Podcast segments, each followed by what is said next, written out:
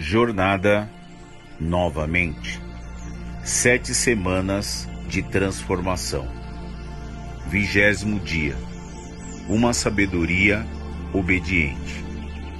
Se algum de vocês tem falta de sabedoria, peça a Deus, que a todos dá livremente, de boa vontade, e lhe será concedida.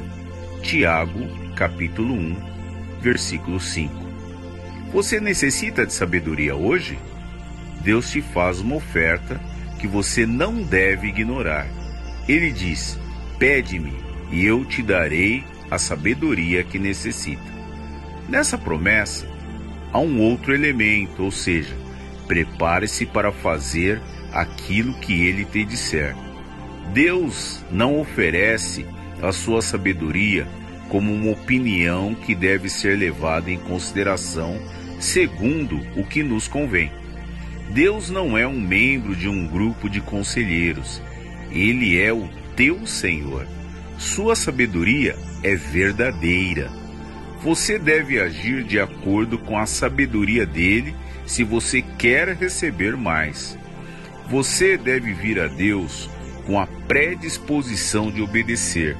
Não pergunte o que você deve fazer e depois de ouvir a resposta, você decide se faz ou não. Comece com um sim e então ele lhe dirá o que fazer.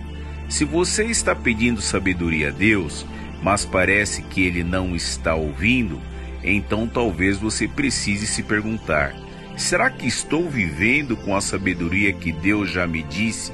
Ou será que tenho obedecido somente quando me convém? Por que Deus me diria algo novo se eu estou ignorando aquilo que ele já me disse? Deus te dará sabedoria generosamente, sem menosprezar ninguém. Deus não vai te repreender ou te fazer se sentir mal por pedir. Ele quer te dar sabedoria porque ele te ama e quer o melhor para você. Mas ele quer que você peça com fé. Tiago nos diz: peça, porém com fé, sem duvidar, e não seja indeciso ou inconstante. Versículos 6 e 8. Você deve pedir a Deus sabedoria, crendo que Ele tem toda a sabedoria que você está buscando. Peça com determinação, crendo que você viverá uma vida abundante com a sabedoria que Ele te dará. O que você aprendeu com essa mensagem de hoje? O que você vai fazer com o que aprendeu? Que tal separar um tempo e falar com Deus sobre o que está no seu coração?